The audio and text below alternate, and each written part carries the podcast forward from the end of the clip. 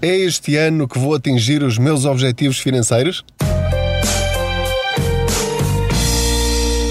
Olá, eu sou o Pedro Anderson, jornalista especializado em finanças pessoais e aproveito as minhas viagens de carro para falar consigo sobre o dinheiro. Faço de conta que você vai aqui sentado ao meu lado. Como já percebeu, desta vez não está a ouvir o barulho do motor, estou parado dentro do carro, de facto, estou aqui no parque de estacionamento a fazer tempo que uh, alguém chegue. Estou aqui à espera e então decidi uh, conversar um bocadinho consigo sobre se será este o ano da mudança na sua vida financeira. E pensei em falar nisto porque normalmente no início de cada ano, seja qual for o ano, é aquela altura em que a maior parte das pessoas faz aquelas eh, promessas de ano novo ou pensa um bocadinho no balanço que foi o ano passado, o que é que eu faria diferente, o que é que eu vou fazer diferente no ano que agora vai começar. Mas não sei se a sua experiência é igual à minha. Já percebi que normalmente não resulta muito bem. Isto porque eh, estamos sempre cheios de boas intenções, muito motivados, mas passam 3, 4 semanas, 5 semanas, já estamos noutro mês, já chegaram mais contas para pagar e, portanto, hum, já não nos lembramos sequer daquilo que tínhamos pensado para este ano. Então queria dar-lhe algumas dicas simples para ver se este ano alguma coisa corre diferente para melhor porque no fundo está tudo nas nossas mãos. Há coisas que dependem de nós, há coisas que não dependem de nós. As que não dependem de nós estão resolvidas por natureza. Podemos pressionar de uma maneira ou de outra, mas o resto do nosso caminho somos nós que o fazemos. Então queria dar-lhe eh, esta sugestão muito simples que é tentarmos organizar, mas agora a sério, o nosso ano que agora está a começar. E este episódio pode ser ouvido em qualquer ano ou em qualquer altura do ano em que esteja a ouvir este episódio. Porque esta alteração de vida, esta alteração de mentalidade, não tem de ser feita em janeiro, nem tem de ser feita em dezembro, pode ser feita em março, pode ser feita em agosto, pode ser feita em outubro. E quanto mais depressa mudar a sua perspectiva do dinheiro, melhor. Não espere por datas específicas. A data específica que vai fazer a diferença na sua vida é o hoje ou o a partir de amanhã. Se pensar, bem, em 2028 é que vai ser, esqueça, não vale a pena. Temos de começar já. E para começar já, não podemos começar de uma forma muito genérica e teórica. Por exemplo, um dos eh, maiores erros que as pessoas cometem quando falamos em finanças pessoais é traçarem objetivos demasiado genéricos. Por exemplo, vou resolver os meus problemas financeiros em 2021. O que é que isto quer dizer? Isto não quer dizer rigorosamente nada. Quero ficar rico. O que é isto? Não é nada. Pensares um bocadinho, hum, dizer isto ou outra coisa qualquer eh, é rigorosamente igual. Ou então eh, vou acabar com as minhas dívidas. Ótimo! É justamente por aí que deve começar. Mas isto também não quer dizer nada. Ou seja, o objetivo deste episódio do podcast é ajudá-lo a escolher uma meta para o ano que agora estamos a iniciar. E saber escolher essa meta. É completamente diferente dizer quero acabar com as dívidas que eu tenho ou dizer sentar-se à mesa ou em frente ao computador e numa folha de Excel fazer uma listagem de todas as dívidas que tem Dívidas são normalmente créditos. É o crédito pessoal, os cartões de crédito, o crédito automóvel, o crédito à habitação, embora este seja numa categoria à parte, como já vos falei várias vezes, mas é fazer, esqueça o crédito à habitação, todas as dívidas que tem. Todas. E tem de pôr à frente o valor que ainda deve hoje, qual é a taxa de juro que está a pagar por elas e até quando é que vai estar a pagar essa dívida? Porque algumas são quase eternas e você ainda não se apercebeu disso, que é o caso dos cartões de crédito, por exemplo. Então, se a sua meta for acabar com as minhas dívidas para começar a partir do zero a construir a minha paz financeira, então eu não posso simplesmente dizer isso. Eu tenho de saber que eu devo 3.500 euros na totalidade das minhas dívidas. Muito bem, então agora, o que é que eu vou fazer este ano para acabar com a dívida de 3.500 euros?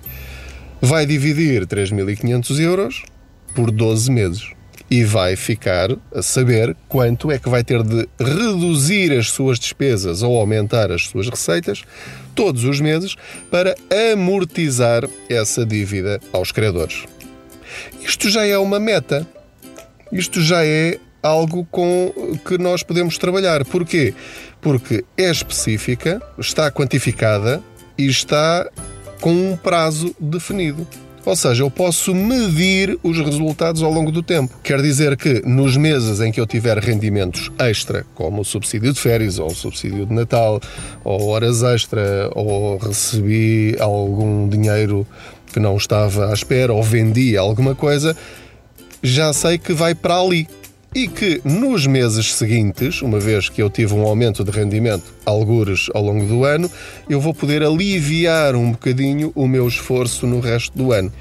É este tipo de ginástica financeira que nos permite atingir, sim, de facto, um objetivo. E quando chegarmos a 31 de dezembro ou à data que eu entender, mesmo que eu não tenha pago esses 3.500 euros, porque pode ser muito exigente para muitas pessoas, eu defini o objetivo que desse valor eu tenho de pagar metade.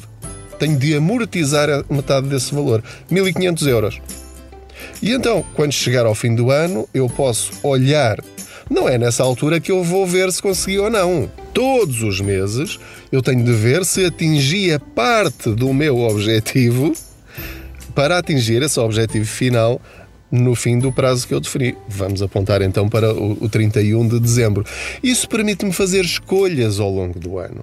Em vez de gastar dinheiro nesta coisa que me apetecia e eu até tenho dinheiro, não, eu sei que eu tenho um objetivo, eu tenho uma meta mensurável, quantificada e relevante. Eu quero acabar com as minhas dívidas para atingir o meu equilíbrio financeiro. Portanto, este tipo de objetivos é absolutamente essencial. Pode ser atingir um fundo de emergência, Uh, e, e, ter esse fundo de emergência não quer dizer que tenha de ser num ano, já lhe disse isto várias vezes. Pode ser em dois, três, quatro, cinco anos, dependendo da sua fonte de rendimento e dependendo do valor que quer ter nesse fundo de emergência, que, tal como o nome indica, é mesmo para emergências. Estamos a falar de situações graves de saúde e de, de desemprego, ou de acidentes, ou de imprevistos graves para os quais não tenho dinheiro suficiente na minha conta à ordem no mês em que acontece essa despesa. Se couber essa mini emergência dentro do meu orçamento mensal, eu não vou pegar nesse dinheiro. Se precisar, vou lá buscar a parte que falta para poder suprir então essa necessidade que é urgente. Portanto, ter um fundo de emergência é uma meta perfeitamente alcançável por qualquer um de nós.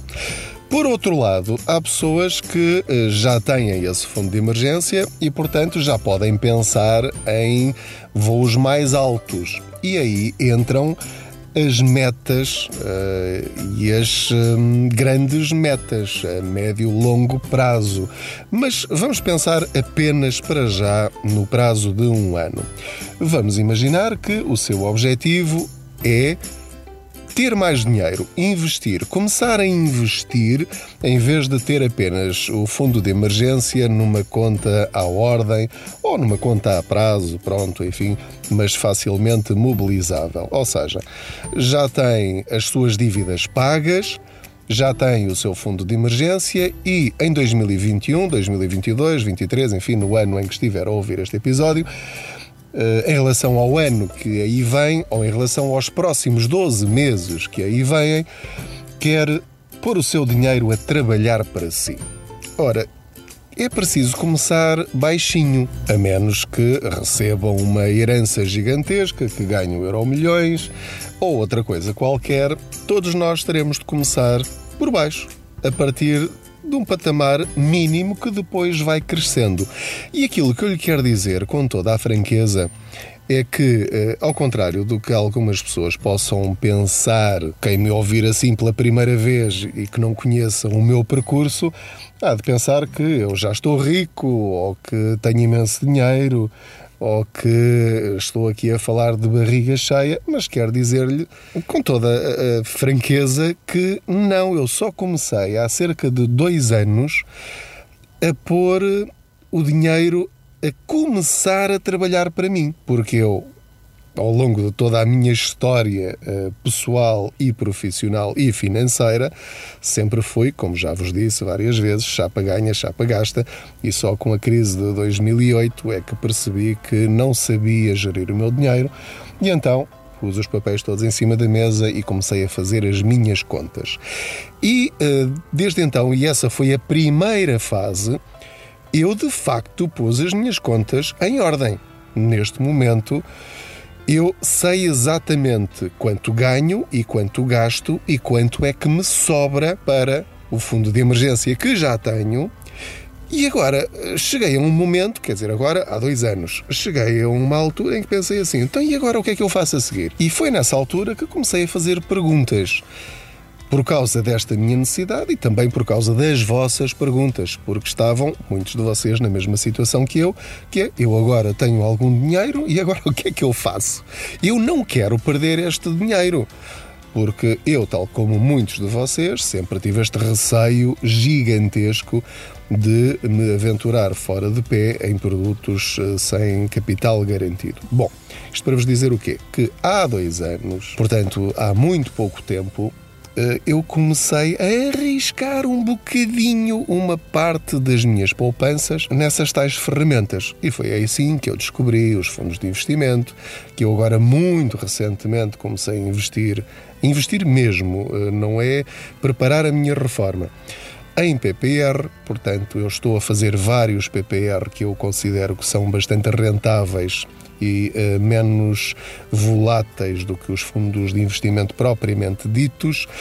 Uh, estou neste momento naquela dúvida de uh, invisto mais nos PPR ou mais nos fundos de investimento porque os fundos de investimento rendem mais, pelo menos aqueles onde eu estou a investir, do que os PPR. Mas, por outro lado, os PPR têm vantagens fiscais. Eu não ponho, PP, não ponho os PPR no IRS, mas têm vantagens fiscais na altura do resgate. Pago muito menos impostos. Não pago 28% de mais-valias, como pago nos depósitos a prazo, nos certificados do Tesouro, nos certificados da Forro nos fundos de investimento, nas ações, etc. Portanto, ainda estou para fazer essa conta, vou ter de fazer uma folha de Excel com várias previsões a muito longo prazo, a 5, 10, 15, 20 anos, para tentar perceber se eu investir X neste produto, quanto é que isso me vai render daqui a 20 anos e quanto é que vai render se investir exatamente o mesmo valor com a mesma rentabilidade daqui a 20 anos também, mas noutra situação. Bom, isto para vos dizer o quê? O que é que isto tem a ver com as metas? Defina quanto é que quer investir por mês nesse tipo de produtos. Primeiro ponto, tem de decidir se quer ou não quer. Se não faz parte do seu perfil arriscar em produtos sem capital garantido, então aí esqueça. Continue a investir, ou seja, decida investir sim, mas reforçar, por exemplo, certificados do Tesouro, certificados da Forro, um bom PPR, se calhar investir num PPR também para ter os benefícios fiscais no IRS que podem chegar aos 400 euros de acordo com a sua idade, dependendo da sua idade, pode ser 300, 350 ou 400 euros e, portanto, tem essa margem para acumular dinheiro e render alguma coisinha. Vá. Defina uma meta. Ou seja, eu quero acumular 2 mil euros durante o próximo ano. Quanto é que isso me dá por mês? X. Então, a decisão e a meta e a forma de o atingir é todos os meses eu vou fazer uma transferência automática para esta ferramenta financeira e já tem aí o seu problema resolvido. Isto já não vai depender da sorte. Se porventura tiver medo de, ah, e então eu chego ali a abril, maio, tenho um imprevisto e não consigo fazer essa transferência.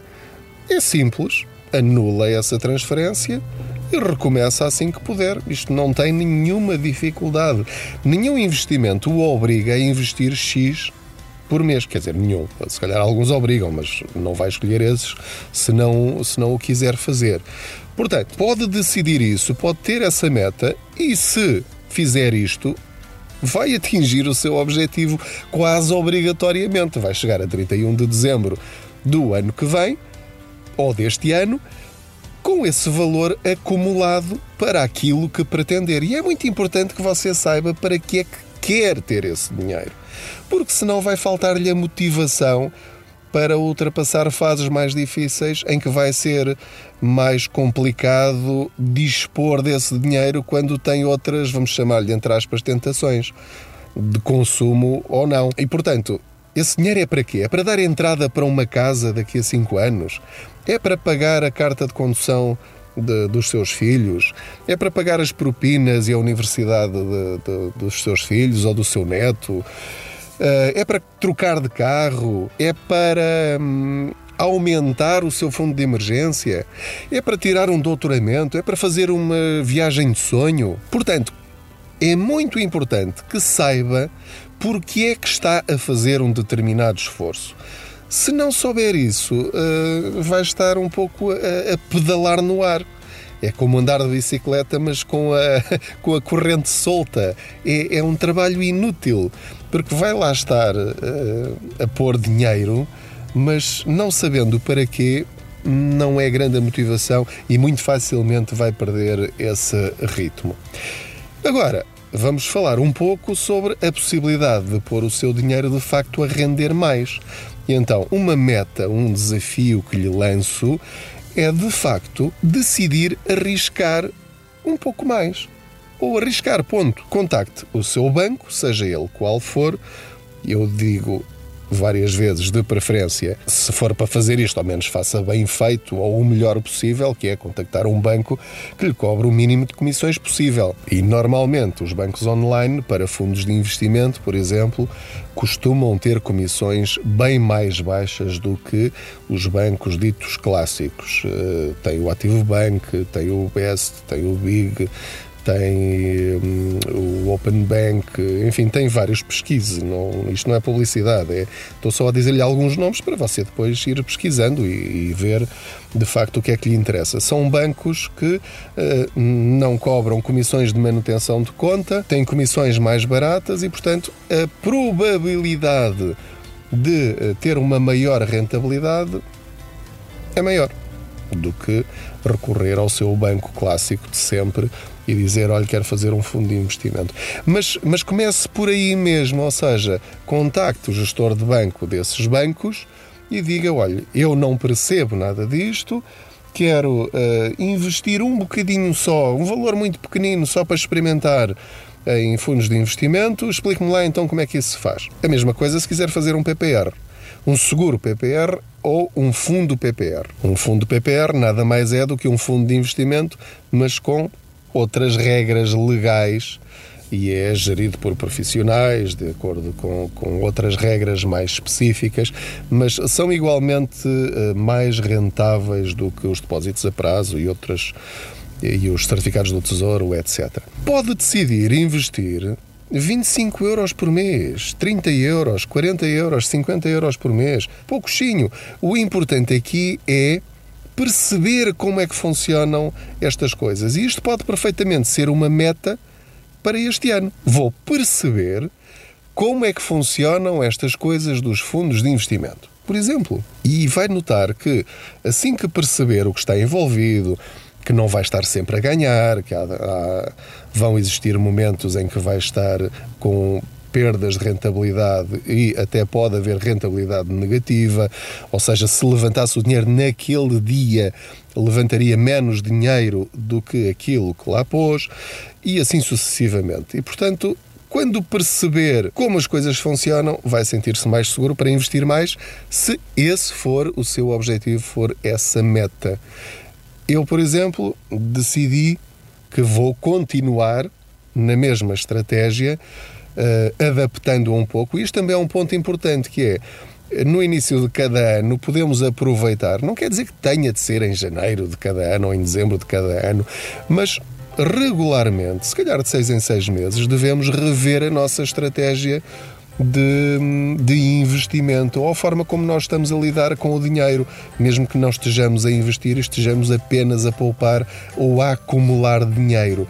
Mas é importante fazer essa revisão constante, porque aquilo que para mim estava certo em agosto não quer dizer que em dezembro continua a estar certo, porque as circunstâncias da minha vida, dos meus rendimentos, eh, a situação à minha volta, com pandemia, sem pandemia, a economia já melhorou, a economia está a piorar, há maior risco e eu quero evitá-lo. Tudo isto são questões que eu devo ir pensando ao longo dos meses.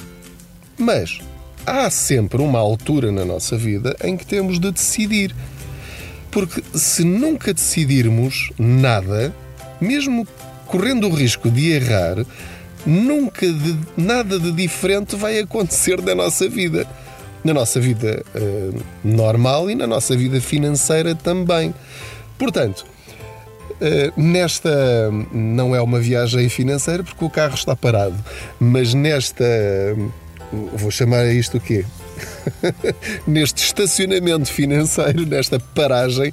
Portanto, parámos mesmo um bocadinho, literalmente, para, para pensar um bocadinho então, fazer o balanço eh, se é que é possível fazer isso. Claro que é possível, é óbvio, só tem de ter disponibilidade mental para, para fazer isso. Pense na forma como geriu o seu dinheiro em 2020, caso tenha tido a possibilidade de o gerir, porque houve pessoas que não conseguiram gerir o dinheiro, foi mesmo safar-se não é? Isto é, é claro como água hum, e, portanto, isto há muitas situações diferentes hum, entre quem está a ouvir este episódio do podcast uh, e, portanto, eu estou a tentar ser sensível às várias situações diferentes.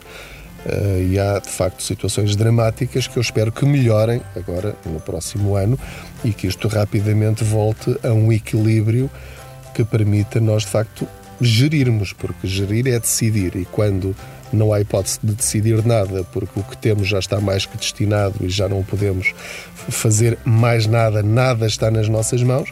Isso não é gerir, isso é por e simplesmente deixar as coisas correrem eh, até que possamos voltar a, a tomar o controle da situação.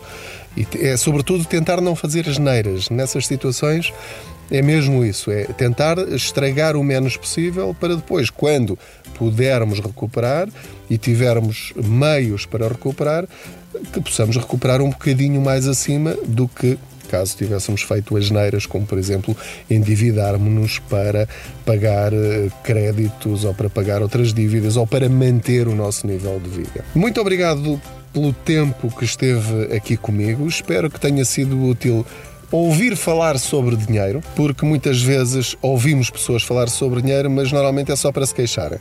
É só para se queixarem. Não tenho dinheiro para nada, ganho mal, isto no, nunca, nunca sai do mesmo sítio, nunca tenho dinheiro ao fim do mês, sobra sempre mês no fim do dinheiro.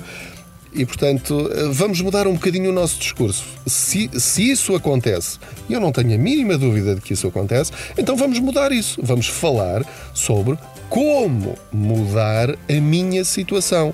Queixar-se não resolve nada, a menos que seja para se queixar junto de uma pessoa que ajuda a resolver os problemas. Queixar-se a um médico faz todo o sentido. Queixar-se dos seus problemas de saúde a um jardineiro não faz o mínimo sentido. Portanto, depois o que a outra pessoa vai, o que o jardineiro vai fazer é queixar-se também dos problemas dele e saem os dois dali completamente desanimados. Não é isso que se pretende. É tomar as rédeas do nosso dinheiro. O dinheiro pode ser o nosso melhor amigo. Não se esqueça de subscrever este podcast para ser avisado sempre que uh, houver um episódio novo. Muito obrigado por eh, estarem a partilhar este podcast com outras pessoas, familiares, amigos. Tenho notado que o podcast tem crescido muito ao longo das últimas semanas e meses, está constantemente eh, no, no top 10, no, no top 10 dos um, podcasts eh, sobre finanças, sobre negócios, sobre dinheiro em Portugal, o que é absolutamente extraordinário. Quero agradecer-vos muito isso.